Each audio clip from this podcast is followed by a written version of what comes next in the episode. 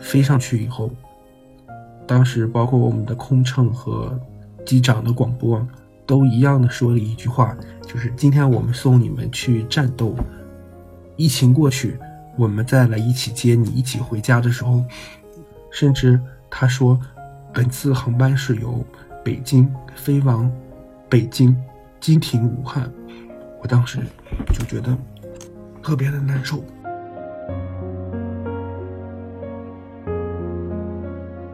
我和姑娘一人拽着她一只手，我就跟她说：“我说孩子是同性恋。”哇，老公一听见这三个字，那眼泪立马就流出来了。张口，老公就说：“我不接受，不可能。”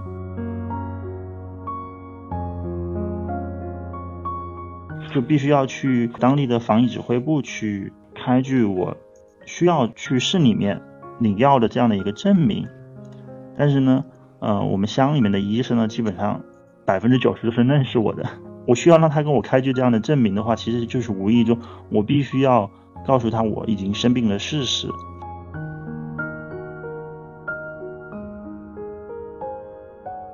欢迎收听无所不击，我是清兵。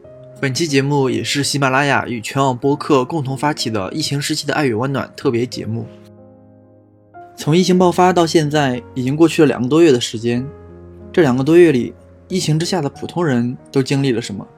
我们邀请了三位朋友，到武汉前线支援的医务工作者小杨，春节期间帮女儿向老公出柜的新一妈妈，曾因封村而险些断掉抗病毒艾滋药物的小黑，来为大家讲讲他们身为性少数，在疫情之下的经历。急诊科的护士小杨，在知道疫情后的第一时间就向医院申请前往武汉支援。当他在一线工作的同时，在公安局工作的男友林峰也在后方默默的守护着。我叫张小杨，目前生活在北京，我的职业是一名护士，是急诊科的护士。我最早知道武汉的这个情况的时候，是通过抖音。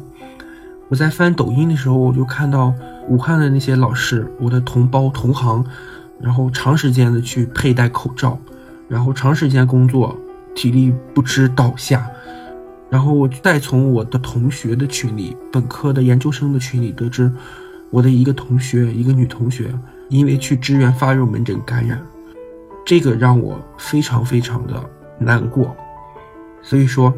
我在知道这个事情的时候，我第一时间就向我所在的党支部和我们医院提交了请战书。嗯，作为一个有将近十年急诊科工作经验的人，而且在之中我遇到了四川雅安地震的救援，我遇到了禽流感和 H7N9 的病人的这个救治，我觉得我应该适合这个工作，而且我也没有成家，就是说在这一块的话，我是比较适合去的。我和林峰是二零一三年六月份认识的，到现在的话已经有将近八年的时间。嗯，他是做公安工作的，他们会有一些这种所谓的嫌疑人，比如说要去看守所，是需要做体检。当他们网络医院的一些设备发生故障的时候，他们经常会去投奔我们这些中综合医院。但其实我们这些综合医院，它的急诊的资源是有限的，所以说经常是为了其他病人的安全，我们是不能接受他们这种要求。所以说，就在有一次，他们带的一个人来这儿要做体检的时候，然后我在分诊台上班拒绝他，我说这个不属于我们的范畴，然后他就觉得非常不理解，然后我们两个就在分诊台发生了争执，当时吵得挺厉害的，也差一点动手。再之后就是我们作为国家的紧急医学救援队，在大马路上去巡诊。然后恰巧就遇到在街边的话呢，有一个人突然就倒地，需要救护车。然后我们到达的时候，那个病人当时心跳呼吸就没有了。然后我们初步考虑那个病人应该像电击伤，然后我们就抢救。我同事给我递过来简易呼吸器的时候，然后林峰接上就非常熟练的就扣在病人嘴上，去给那个病人去念。然后这个动作当时我就非常诧异，一个就是不是。学医的他怎么能就知道这个是一个呼吸气囊，而且开放气道的方法做得非常好。之后的话，被我们抢救的这个病人去世要开死亡证明，我们约好晚上六点在我们单位见。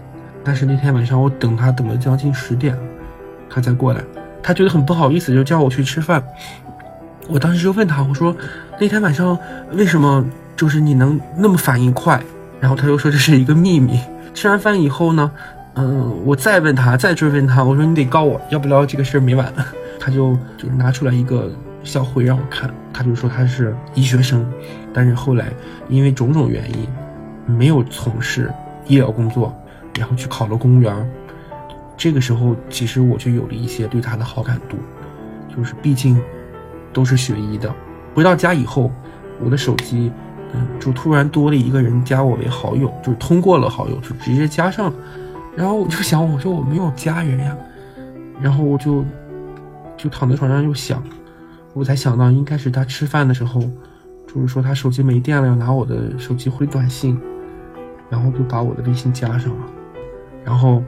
在接下来的几天的时间，就他就会给我有的没的去开一些玩笑，然后他还加了我 QQ，包括那个时候玩那个校友和人人嘛，然后这个时候他就很怀疑我，然后就开始对我的微信进行狂轰滥炸，就跟我说，大概一周半的时间，后来就确定关系了，就是这样。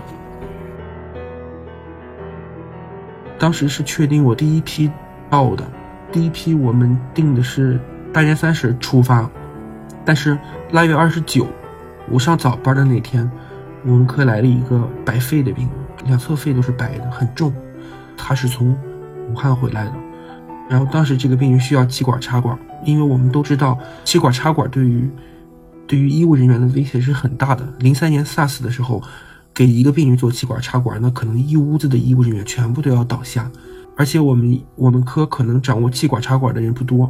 后来没办法，我们只能自己硬着头皮上，防护用品不够，最后就，因为我们领导是很省吃俭用的，把零三年 SARS 的时候的防护服、隔离衣、面屏都留下了，所以说，嗯，硬着头皮穿上零三年 SARS 时候的衣服，戴上口罩，那没有 N95 口罩，戴两个外科口罩。没有那个主动送风的那个防护屏，那就戴上护目镜，尽量去保护自己，去气管插管去。最后，呃，给这个病人插上管以后，啊，我们就被隔离医学观察。我作为医务人员，我有心理准备，但是我当时心里最难过的就是，我被医学观察以后，我是肯定不能出发去武汉了。我很痛苦，我其实当时心里面特别难受，我都不想看手机。我当时在观察室。看手机，看到第一批走的时候，我都很难受。我觉得我没有去替他们分担，反倒是让第一批的人走了。但非常开心的是，大年初二的那天，这个病人两次核酸检测都是阴性。按照当时的预警模式的话，这个病人被排除了。我又重获自由以后，我就又给我们领导打电话，我再次要求，我说我还要去武汉。初六的时候。我们的全院的院领导把我们叫到去医院去开会，就是开一个出征的一个会，对我们很是感谢。然后我那个时候就知道，哎呀，这是离出发是一天一天的都要近了。正月初七的晚上凌晨两点，我接到了短信，然后写到的说张老师，今天上午他专门写了一个几月几号，正月初八，因为当时已经过了零点了，请您在家准备个人物品。预定下午出发，然后我当时接到这个信息，当天晚上我就没有睡着。第二天早上，林峰回来以后，我就和他说：“我说我们可能下午要走。”他当时跟我说了一句话，说：“知道你就要去。”然后他翻开那个天气预报，看了一下武汉那边的天气，武汉在下雨。他知道我受潮会犯病，所以说早上开上车拉着我又去了一趟超市，又买了一个。电热毯，正在买东西的时候，然后就又接到了一个短信，就是出发时间提前到了中午的十二点三十分，然后请尽快集合。当时我一看表，已经十点半了，因为行李还在家，就赶紧买，然后赶紧装，赶紧往回跑。结完账下电梯的时候，我就又接到一个短信，我们这个时间又被往前推推到十一点了，已经十点半了，十一点就要集合。我从来没有见他开的那么快。其实当时走的时候还准备了好多话要和他说，但是真的是很急啊，很快。我当时到的时候是已经十一点五分了，结果就是我什么东西都没有拿过去，接过我们领导发给我的一个出发的一个冲锋衣，我是边套边往那儿站，这边仪式就已经开了，出征仪式就已经开了。然后当时重温了入党的誓言，又做了一个宣誓。他当时就站在。人群的最后面，然后拿着手机给我拍照，一直在看我。也有很多那个同事、有亲友、有爱人来送，甚至有的孩子来送。但是你像我们这种关系的话，他肯定不可能就是和他们一样过来。宣誓结束以后，他就告了我说，那个他把东西放在我们的那个车的底下了。然后就是他们单位有事儿，他先走了，然后再一扭头，他的车都已经开得快到医院门口了。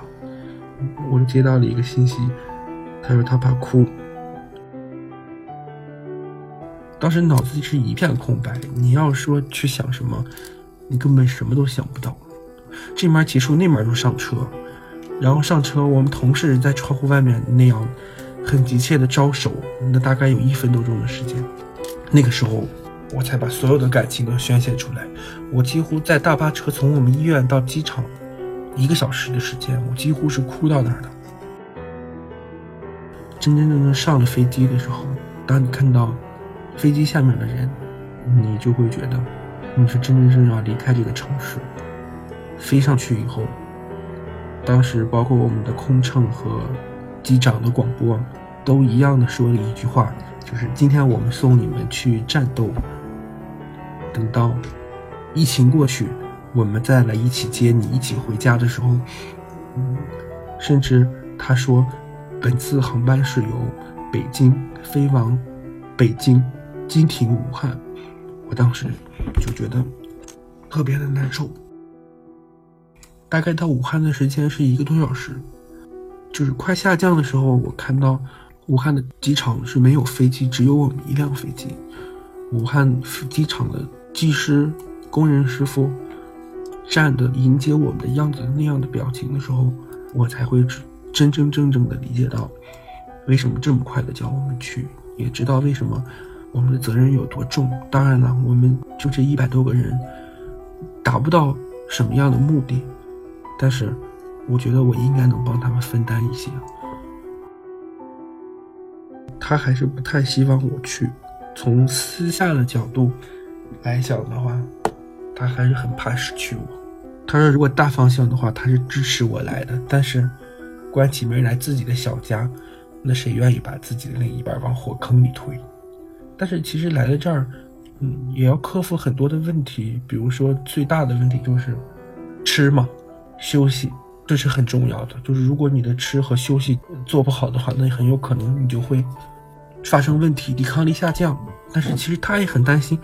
因为我吃很多东西过敏，而且就是我我是比较挑食的一个人，包括休息，就是我换了床，我固定的几个床是可以，我换了床的话休息不好，所以说，他认为这个是我需要克服的一个大问题。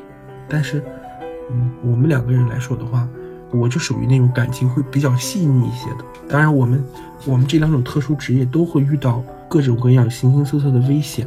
甚至很多是直面的生死，直接威胁到生命的，我是会表达出来的，就是我会把我的担忧、担心都说给他。但是他的性格就是，他会憋在自己的肚子里，他不会说。所以说，也就是为什么他之后他很少跟我提，那我也只能改变我之前的想法。以前我跟他是无话不谈，我哪不舒服哪有痛苦，来了这儿以后。不能跟他再说你有什么问题，或者说你怎么样。每天的话，你只能跟他说，这一切安好，我很好。嗯，那就是这么多。因为翻过我来说的话，不是一个人在战斗的。我能看到有很多，包括我现在住的酒店的工作人员，无论我们几点上下班，半夜两三点、四五点，他们都会目送我们。迎接我们，我也能看到深夜在武汉路边集结的这种武汉医务人员出行互助团，就是他们是滴滴司机和出租车司机组成的志愿者，他们在公共交通停运之后，义务接送医务人员上下班，包括他，其实也是在一线。所以说，只要是和这场病魔抗争的人，那我都认为他们都是一线。所以说，我也不能打扰他的工作。那如果我要跟他说我这边有什么困难，有什么痛苦，有什么危险，那那会让他分心。那他工作的时候，他就会在想我这儿有什么问题。那可能下一秒钟我还没有出意外，他就有可能出现问题了。我现在，嗯，来到的是附属医院，在这儿的话，我们主要负责的是危重症病区，就是非常重的病人，所有的病人都是随时有生命危险，就是随时可能就要离开我们的这些同胞们。穿衣服嘛，对面的防护服得四五层，然后还要戴戴目镜、戴护目镜、戴面屏。然后那个面屏里面经常会有水汽，那我本身的这个近视度数就是五百，然后再加上里面的那个水汽，可能我是一个两千度的近视，而且，啊，我戴手套，我们的手套戴五层，这个手套经常来了的手套就是一个小号的，我本来戴上这个手套以后呢，可能就手会很疼，还要戴五层，然后这个想把手缩回来的这个。动作都会感觉到手很疼。人的这个呼吸是人的一个基本需求，但是大家可以想想，我的呼吸都成了一种奢望，因为我戴了两层口罩，本身就像有一个人捂我嘴，就我就呼吸不上来。所以说，其实跟平时的工作是一点都不一样。就包括你四个小时时间，你是不能上卫生间，嗯，因为上就要脱衣服，脱了就要浪费一套东西，而且你脱的时候。你也要时间，所以说穿纸尿裤。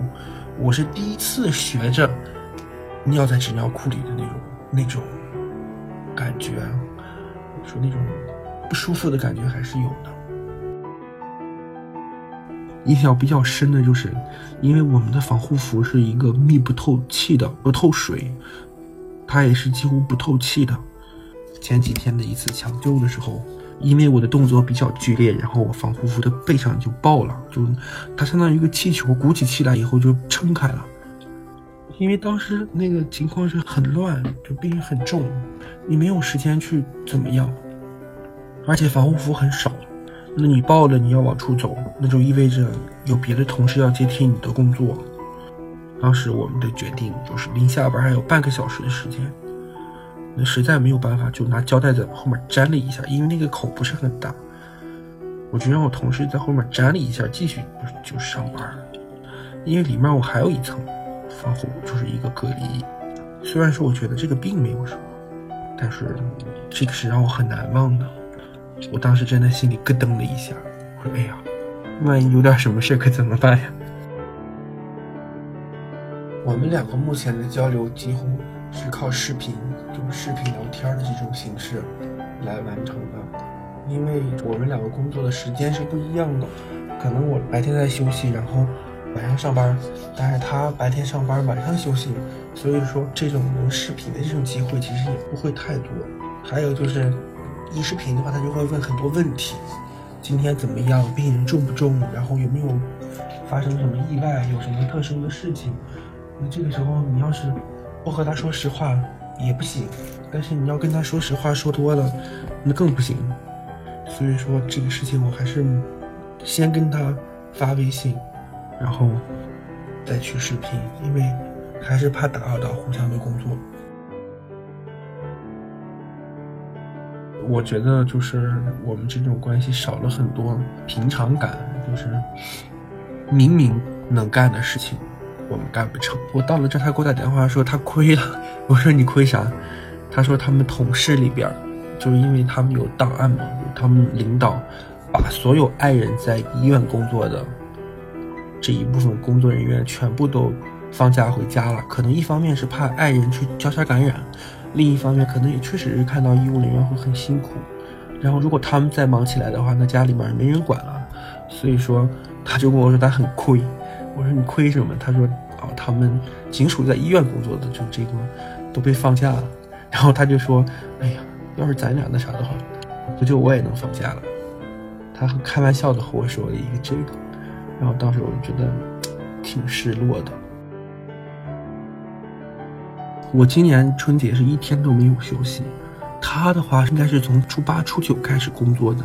一开始的话，主要是在高速口，还有这个城市结合部，就设卡去配合他们测体温，一直到现在，就是前几天我听说的是，他们已经转战到社区街道，因为现在已经就是好多小区被封闭了嘛，就可能社区的工作人员会遇到一些阻力，所以说派他们去。我也能看到，就是在下雪的时候，他和另一个同事交换的，在那个室外站着，我也会觉得很伤心。防护服爆了那天，他给我发了一张照片，就是他在那个高速口叫执勤吧，那天下了大雪，北京，然后。我能看到他的衣服和帽子上，就他手里抓的帽子上都是雪。这边也下雪，这边下大雨。然后他就给我发了一个，说降温了，要穿厚衣服。就短短的这么几句话，我就当时已经进了那个污染区工作了嘛，因为污染区是不能带自己手机进去的。然后等出来的时候，他就给我回了一个：“你守护患者。”我在你的背后守护你。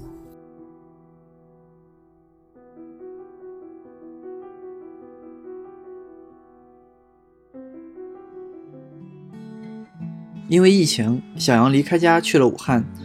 而在山西临汾，同样因为疫情没办法出门的新一妈妈，则陪几年前向她出柜的女儿，在大年初五跟老公出了柜。我姑娘是。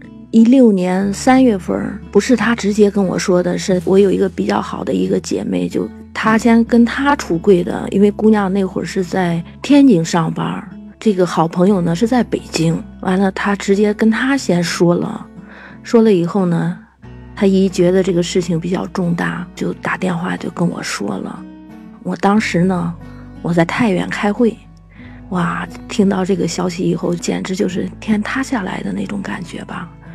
这种事情怎么能在我的生活里头呢？完了，跟他姨就是通话通了很长时间，他跟我说了好多。毕竟他姨是在大城市，对这些方面比较了解。跟我说说姐，这个是不可能更改的。我当时首先想到的也是要带他去北京看病去。后来他一说这个不可能更改，一下子就觉得自己的生活就全乱了套了，不知道该怎么办了。我从太原开完会回到我们这个小城市来了以后，当时我还在上班呢。那会儿不是用电脑用 QQ 比较方便吗？当时一开始是觉得挺心疼他的，后来又觉得他为什么会是这样呢？为什么就说是你改，你必须改，你不可能选择一条这样的道路，因为是非主流嘛。我说了，只要要是国家同意结婚，我肯定我支持你，这是国家所不允许的。当时就从网上跟他交流，因为 QQ 打字很快呀，在单位的时候跟他交流这些的也不会引起别人的注意，就噼里啪啦给他打字辱骂他，什么难听的话都说过。可是孩子那会儿是比较抗拒我的，每一次交流都是不欢而散。后来把我气的就是，把拉黑了他所有的联系方式，不理他了，让他自生自灭去吧。可是后来想想，从网上就知道有这个亲友会嘛，就找到这个亲友会志愿者里头妈妈们有一个妈妈哎介绍我加入这个亲友会，加入到这个 QQ 群里头，哎呀才知道原来跟我一样有相同的遭遇的人有这么多人，这才开始慢慢的转变自己。在这个过程当中呢，孩子他从天津呢考到成都。读在职研究生，我就送他去成都。在成都的时候，第一次参加亲友会线下的活动，才在生活中真实的见到了和我有一样孩子的妈妈们，这个心结才慢慢的打开了。哎呀，我接受他应该是在去成都之前，还是跟一个这个还是亲友会里头一个妈妈聊了，她整整陪了我一下午，那段时间几乎就走不出来，走不出来。后来她就整整陪我聊了一下午，就是她也是个姑娘，所以就说好像我们比较有共同语言，是西安的一个妈妈，聊了聊孩子，所以所以把这些。通过跟他的交流，才彻底打开了我的心结，才这个接受了孩子，因为他比我年龄要大十几岁，是个老大姐。我说人家那么大的年龄的人，按说思想都比较保守，比我们更保守、更不开化的，人家都接受孩子了。我就想着孩子毕竟是自己亲生的，他们自己在这个封闭了自己这么多年。哎呀，我觉得没有抑郁都已经很可喜可贺了，所以就说，哎，就慢慢的开始接受孩子了。当时我觉得我那个痛苦的过程还是比较长的，至少得半年吧，至少至少都得半年，都不能想这个事儿，一想都哭。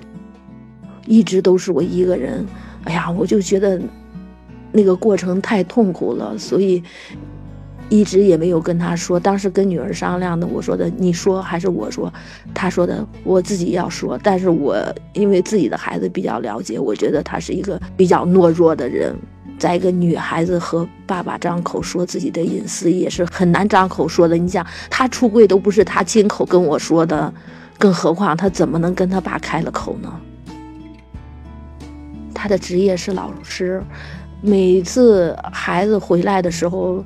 他都特别忙，他因为他辅导了不少学生，没有一个合适的时间去跟他说去。我也是想跟他说，我也不愿意一个人隐瞒着这么大的一个秘密，我也希望他来跟我共同来承受来。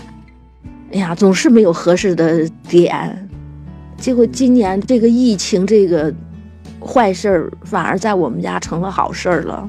其实我暗示了他好多次，我说孩子有自己的道路，他怎么选择，让他是他自己的生活，是吗？我说咱们不要过多的干预，因为他对女儿迟迟不找对象，老是耿耿于怀。但是我因为他不明就里啊，我说这些话他都不理解呀，他也不当一回事儿。那今年这边就正好有这个疫情，正好他这个假期就闲了嘛，学生都不来了，都在家里头待着。他跟我说，他说的，我给他做思想工作，让他找对象，他同意了。哎，我就挺吃惊的，我说不可能呀，他怎么可能 同意去找异性去呢？他本身他有一个好朋友呀。我就问姑娘，我说怎么回事呀？她说，哎呀，我爸误解我的意思了，你你别听他的。可是我我说你爸说的可做通你的思想工作了啊，你爸为这事晚上老睡不着觉。我说要不咱俩直接跟他说了吧。女儿还是胆怯，她说的我不敢，我爸会不会打我？我说打你是轻的，肯定要给你赶出去，我就吓唬她。完了，那我去说吧，咱们真是择日不如撞日，反正是疫情，什么也干不成，还不如把这件事情给办了呢。真的，当时没有怎么考虑。我们两个人跟他爸，我们俩等他吃完的早点，我就叫孩子出去了。从从卧室到客厅，我们坐在沙发上，我说跟你爸说点事儿。呀，当时可能是老公预感着就不太好吧，那个表情特别严肃。你可知道当老师的那个表情有多严肃？就坐在沙发上，我和姑娘一人拽着他一只手，我就跟他说：“我说孩子是同性恋。”哇！老公一听见这三个字，那眼泪立马就流出来了。哎呀，我也是看着心里难受的不行。张口，老公就说：“我不接受，不可能，怎么可能？”哎呀，那种状态，真的只有只有经历的人才能知道那是多大的打击啊！当时是跟他说完了以后，他甩开我们两个人的手。他就出去了，得我和姑娘在家就傻眼了，等着吧。给他发微信不回，怎么说也不理。后来我就跟姑娘说：“我说，咱俩出去吧。我们俩人熬到中午，我们两个人也没心情吃饭。我说咱俩出去给他腾开地儿，他不愿意见你。这个时候他就是不想见你。我们俩又到公园坐着，哎，我给他爸发微信，他告诉我他回家了。这么着我们才放心了。”完了，我们两个人说也别回家了吧，就在公园里头晒晒太阳。完了晚上就回到他姥姥家去吃的饭。到吃完饭我们才回来，一看他爸在那儿躺着，一口都没动，一点饭都没吃。哎呀，第一天反正就是给他微信里头交流的，他回来写的。后来晚上我回来以后，我也就没有再吭气儿。这会儿又不能过多的说。你看，我当时我就跟他说哈，第一点，首先呢，孩子是无辜的，他也不想生成这样。第二呢，孩子除了不想结婚，和别的孩子没有什么区别，一样是个好孩子。我们应该心疼孩子独自承担了这么多年的痛苦。三是呢，有困难的时候呢，一家人共同面对，不要动不动就不吃饭，既惩罚自己，又折磨家人，又解决不了问题，得不偿失。孩子呢，也不是勉强你马上接受他，但是呢，还是请你要按时回来吃饭，按时吃药，按时休息，生活规律不要乱。因为他爸这会儿不是血糖高吗？身体不太好。所以也怕因为这个事儿把他这个生活规律都打乱了。后来我又我又接着跟他说，现实生活中不结婚的人的多了，他们的父母都该死吗？我认识好多和咱们一样的家长，都是慢慢的接受了孩子，依然过着正常人的生活。因为我是从那个痛苦的过程中走出来的，所以，我劝你就是想让你痛苦的过程短一些。把事情看得简单一点儿，我们不为面子活着，我们只为自己活着。后来第二天，我把孩子打发走，因为我知道他不愿意见孩子，我把孩子打发走。哎，他有什么，他就可以直接问我了。这么的，第二天又跟他做的交流，他的情绪就稍微好一点了。他就问我给孩子看了吗？我说看了。我说这个是天生的。不是说是咱去看一看就能更改了的，这是基因里头带着的。我说如果要追溯基因呢，孩子的性格大部分都随你，主要是你的基因。我先给他点小压力。原来想着不这样出柜呢，原来我们设计的是先跟他说，我假装不知道，让他来宽慰我。后来随着我自己内心的强大，我说算了吧，他身体又不好了，等等等，等了这么两三年，等出来他血糖高了。生活必须有规律，所以我就翻过来，我来宽慰他吧，我来开导他。第二天我跟他聊了，完了以后他跟我也说，他说的，他去网上查去了，哦，这是不可能更改的。这个他说孩子是无辜的啊，基因里头带着的。我一听他这个话，我心里首先就踏实了一半，最起码他基本上认同这件事了。他说这个事情不是孩子自己选择的。我说对，你能这样的认识，我就很高兴。再一个，我给他发了一篇这个别的家长出柜的文章，他也看了。那个文章下头不是还有链接，他也看了。他说的有一个山东的一个爸爸，无条件的，人家就接受他儿子了，对他触动特别大。但是他他跟我说了这些以后呢，他说的，我就我还是感觉怪怪的，我怎么觉得他就不是我的孩子呢？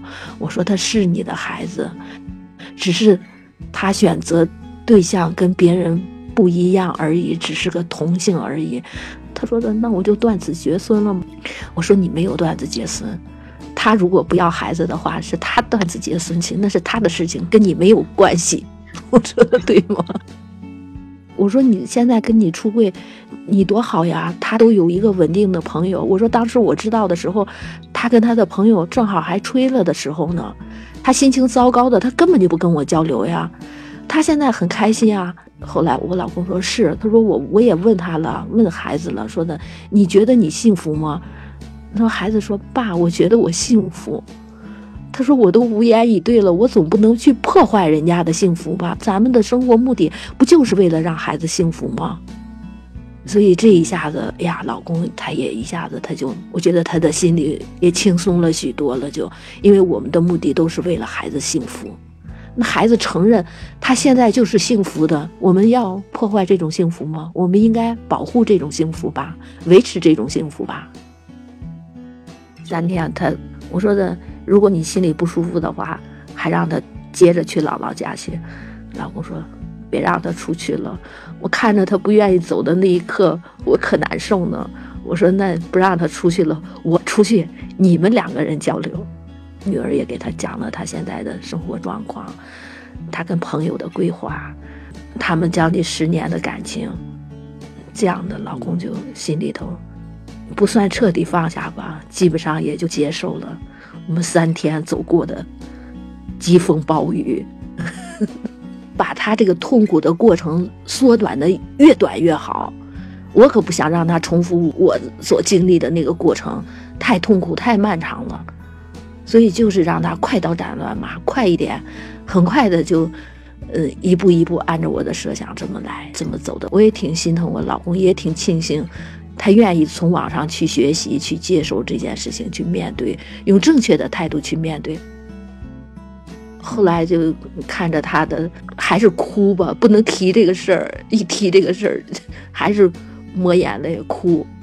哎呀，从来没见他哭过这么多。他说：“就是我不能提这个事儿，我一提这事儿，我就是想哭。”啊，我说是，我说你肯定，你虽然说现在说你心里头接受了，其实你并没有完全的接受，还需要一个时间的这个过程，慢慢的让时间来冲淡你的痛苦吧。第三天以后，不就是基本上风平浪静了吗？嗯，他爸爸就说那个，因为孩子在家待不了几天嘛，他说的。行了，我我思想包袱也放下了，我轻轻松松的这几天给姑娘好好的做几天饭，让她高高兴兴的走，别让她带着这种焦虑的情绪。哎，这样的这几天呢，就是给孩子爱吃什么，给孩子做，让他高高兴兴的。正月十二，我没去送去，他爸开车送他，给他送走了，这不就挺高兴的吗？后来就是他如果问我，我就说；他不问我，我就不提这个事情了。我也不愿意让他心里老想着这个事情，因为毕竟这几天老在家，他不接触人还好一点。等他一上班了，我估计他可能又会有有一些感触什么的，再做交流吧。虽然他爸这么哭，这么难受，但是他的心情是轻松的，因为现在的孩子都比较独立。他一天也老给我洗脑，他说。你不要把我当成你们生活的全部，你们也要有你们自己的生活，我也有我自己的生活，我也不会把你们当成我的全部。女儿说这个话挺触动我的，是我确实是不能把所有的一切都寄托在孩子身上，不能把你的喜怒哀乐，你所有的生活都放在重心都放在孩子身上去，是吗？孩子一天他有他的生活呢，我们也安排好我们自己的生活，真的不能把孩子当成自己的全部。就像我老公刚开始他问我，他说啊，那他老了怎么办？我说你老了怎么办还不知道呢，他老了怎么办？谁知道呀？能把自己管好了就不错了。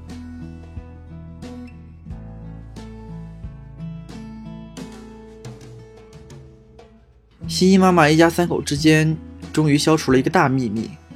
但是在疫情重灾区湖北荆州，被困在村里的小黑则不得不向父母撒一个谎，去破除重重关卡，拿到对他至关重要的抗病毒药物。我平时工作的地方呢是在武汉市，那么现在因为过年的原因，我现在回到我的老家，也就是湖北的荆州。我这边大概从二零一四年开始接受治疗吧，开始吃药到现在应该是有将近五年的时间。那么一般的频率是在三个月，这样会去呃做一次体检，就是要抽一下血化验一下，然后再进行取药。最近的一次取药是在年前，大概是十二月份的时候。按照以往的频率来说的话，我们一般会在药吃完的前一个星期或者是前十五天的样子，会根据自己的存药量，然后去医院取药。因为今年的这个假期非常的特别。就是我们离开武汉的时候都没有想到，整个假期会有这样的长。当时想的可能也就是国家法定假七天吧。那么一般的话，我们如果说出远门啊或者什么，只用带双倍这样的药，相当于保险一点嘛。所以我这次按照以往的计算来说的话，带的药的量是非常充足的，因为我带了足足有一个月。但是没有想到这次因为疫情的原因，整个的周期会变得这么长。最早开始知道疫情，其实应该是非常的早了，从十二月底，也就是元旦节的前后，其实整个武汉就已经陆陆续续有一些传播疫情的消息。但是呢，整个消息一直不是很明朗，就像之前官方所说的可防可控。嗯，还没有表现出人传人的迹象。钟南山发言之前，整个武汉人民的生活状态都还是非常正常的。从钟南山当时发言开始之后，整个武汉市的气氛从当天起就变得非常的奇怪。呃，所有市区的你能够看得到的药店的口罩都基本上都卖光了，一夜之间。那么第二天当你出门的时候，你会发现每个人基本上都戴上了口罩，并且很自觉地保持一定的距离。我当时第一天没有买到，然后第二天托同事买到了几个，但是也不是数量不是特别的多。这种环境会带给你一种不自觉的紧张，因为每个人都在这样做，都已经开始做防护措施了。你可能自己没有感觉到很紧张，但是整个外界的环境就会为你带来这种紧张的氛围，所以说你会不自觉的也感觉到整个事情好像真的很严重了，并且会有外地的朋友啊，他们会陆陆续续的给你发消息。你究竟怎么样了？武汉怎么样了？你还好吗？这种呃类似的问候吧。我春节的假期安排其实每年都很简单，就是因为我每年回家的时间都非常的短，回一下老家陪下父母，然后这就复工了。当时钟南山是二十号发的言，我们是一月二十二号放的假，也就是隔了一天。然后呢，我是在一月二十二号回的家。从我当时回老家的过程中。你就会发现，武汉就已经进入到一种非常紧接的状态了。就是你不管是进出地铁站也好，还是乘坐火车也好，以及呃大巴车也好，你进站出站都会有人给你检查体温，以及要佩戴口罩。如果不佩戴口罩的话，是不允许出入的。然后从我当天晚上到家之后，就收到了武汉那边同事发的消息，武汉决定在当天晚上的十二点封城。我刚好是卡在了那个官方发布封城消息之前，回到了老家。其实后来一想，这也是一个很危险的事情。可能如果说我是携带者的话，那么我如果回到了老家，那么老家的人又没有做好防护措施的话，其实为他们带来了一个很严重的安全隐患。但是在我回来之前，我们是并没有收到这样的信息的，所以说当时就可以说是一个巧合吧，就刚好到家了。其实大部分的呃人回到家之后。因为当时已经有自我隔离的这样的消息已经通知出来了嘛，所以说其实每个人回到家之后，因为我们跟同事联系都是这样的，就是每个人回到家之后的第一件事情就是自我隔离了，就是躲在家里，基本上不出门了。我基本上从年前回到家到现在都还没有出过门。我们村到现在还没有发现疑似病例也好，确诊病例，但是在江陵的隔壁村。已经有确诊了几例了，也是从武汉回来，然后当时可能是回到家之后防护措施没有做好，全家都感染了。我们村其实封村封得很晚，过完年之后，也就是初二，因为我是正月二十八到的家嘛，就是相当于是隔了几天之后，然后才开始慢慢着手这件事情，然后就开始所有的村的路口啊、主干道啊，全部会有。嗯，相应的村里面的这些干部啊，或者基层的这些干部和党员开始把守，然后越往后到现在，嗯，整个防控措施越来越严格。之前可能还会允许你，呃，采买生活物资，或者是有什么特殊的情况可以出去。到现在基本上就是，除非是万不得已，比如说生病，比如说你确实有什么重大的事情，但是你也需要先去防疫组织部先去。给你开具证明，然后你才能出去。带回来的药，因为当时想的是整个假期可能也就是十天，那么我带了有一个月的药，一个月的药基本上可以满足我平时三倍的量了。就是当时没有想到封闭的时间会这么长，可能想的顶多二十多天以后就应该可以解禁了吧，就应该可以回武汉市。那么我的药依然是充足的，但是呢，当到了二十天左右的时候，看到这个事情的发展，它是越来越严格了。所以说就开始意识到，可能我的药不能够坚持到整个疫情完全解除了，就要开始着手做一些准备，就是要保证我后续的药能够跟得上。因为我们每个人都有自己的一个档案，在生病这一块，就是医院都会为我们建立一个档案，那么肯定是首先要跟对应的治疗点或者是所在地的疾控进行沟通，这件事情怎么解决。因为我是在武汉服的药嘛，就相当于我的生病的这样的一个户籍可能是在武汉，那么我需要先要去跟武汉的疾控去联系。呃，通过那边了解，就是我大致呃知道了，我可以在我们当地的治疗点先去呃领取一个月的药作为救急，那么由啊武汉市那边的疾控就是为我开具证明，经过他们的转介介绍给我当地的疾控，那么为我提供一个月的帮助。其实领药的整个过程来说的话，并不是特别的顺利，因为整个过程中，从村到乡镇，然后到市里面的这条路，其实是已经完全封闭了。就是你没有特别的需求或者是要求的话，你是不允许随意出入的。我首先要跟市里面先沟通好，他能不能借药给我。呃，当我得到他的消息，明确可以。告诉我他能够寄药给我之后，我我需要做的是另外一件更重要的事情，就是我怎么去把这个药把它拿到手。因为从整个疫情的这样的一个封锁来看的话，我要出门其实是一件非常困难的事情，尤其是没有特别理由的情况下，我是根本出不了门的。所以说我没有办法，就只能 去乡卫生院去求助，也就是我们当地的防疫指挥部，让他跟我开具我必须出门去市里面的理由。这个过程中就非常有意思，越是小的地方，大家的人际关系其实非常的简单啊，就是基本上一个乡镇里面的或者是一个村里面的，基本上每家每户都是认识的，而且呢，对于生病这件事情来说呢，它又是一件非常隐晦的事情，是不太方便去向大家透露的，因为每个人知识的认知面不同嘛，尽量的越少的人知道可能会越好，也避免为别人带来一些不必要的恐慌。所以说，我就必须要去呃当地的防疫指挥部去开具我需要去市里面领药的这样的一个证明。但是呢，呃，我们乡里面的医生呢，基本上百分之九十都是 认识我的，因为我爷爷以前也是乡里面的医生。我需要让他跟我开具这样的证明的话，其实就是无意中我必须要告诉他我已经生病的事实。所以说没有办法，为了能够领到药。我必须要向医生坦白我的情况。嗯，我当时没有特地的时候去拜托他不要告诉别人，就是因为我觉得作为一个医务工作者的话，帮病人保密信息，我觉得这是他的一个本职工作吧，是应该是他作为一个医生应该具有的一个专业素养。一开始我其实是没有太认真的告诉他我生了什么病，我只是告诉他我得了慢性病，我需要去市里面拿药。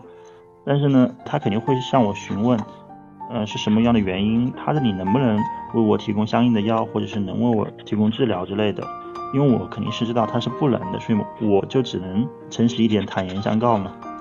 嗯，前一天先跟疾控那边沟通，当时想的是可能跟疾控沟通好之后，这个时间会非常的长，所以我预留的是第二天直接去市里面，这样会好一点。所以说我当天跟疾控沟通好，做好一系列的准备工作之后。因为我需要出门的话，我肯定要做好一些防护措施，比如说口罩啊，然后我穿的衣服啊、鞋子啊，或者是确保我的电动车能够充好电呐，我能够顺利的到达市里面，然后再回来。然后第二天一清早，乡里面的医院上班之后，我就会去乡里面的医院开具证明，然后就直接出发了。从我们家到市里面，基本上我过了将近五道的关卡，在过道关卡的时候，你肯定就是先主动提前的。亮出你的出行证明嘛？经过关卡的时候，我也会发现有很多人他们是没有证明的，他们也想过去，基本上每个人都是被拦回来了。在防疫管控这一块来说，地方的政府来说也是在非常严格执行这件事情的。到了市里面取药还是相对来说比较顺利的。嗯，因为我这边毕竟没有向我的家人出柜或者是坦白我所生病的这样的一个事实，那么我必须要找出一个合理的理由来。向他们解释这件事情，因为我本身我还有长期的慢性鼻炎，所以也是很严重，所以说就借了一个鼻炎的理由要去市里面 看医生的这样的一个理由，就跟家里面这边说了就出门了，只能撒了一个谎。其实主要就是担心的就是信息外漏的问题吧，因为乡里面的人的这样的呃交际圈非常的小，医院里面的人基本上和我家都是紧挨着隔壁，然后说如果说。呃，他们知道我生病这件事情，如果说从他们这边能够最终传了出去的话，那么其实很快就会到达我父母的耳朵里面。对于我来说，没有什么太多的问题。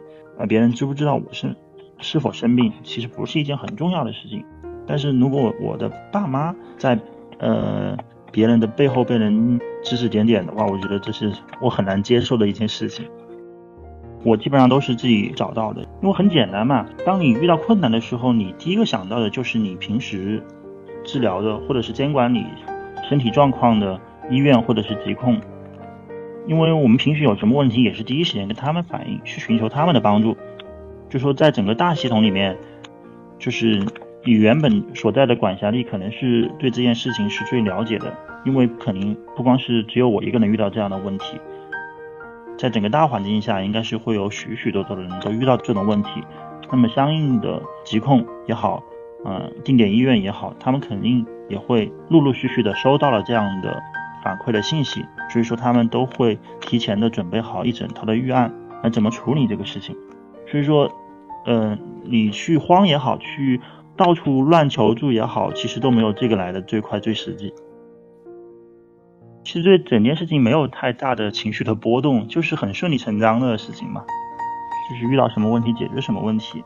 呃，唯一就是去乡里面，呃，医院去开具证明的时候，这个会让我心中有一点点小小的波动。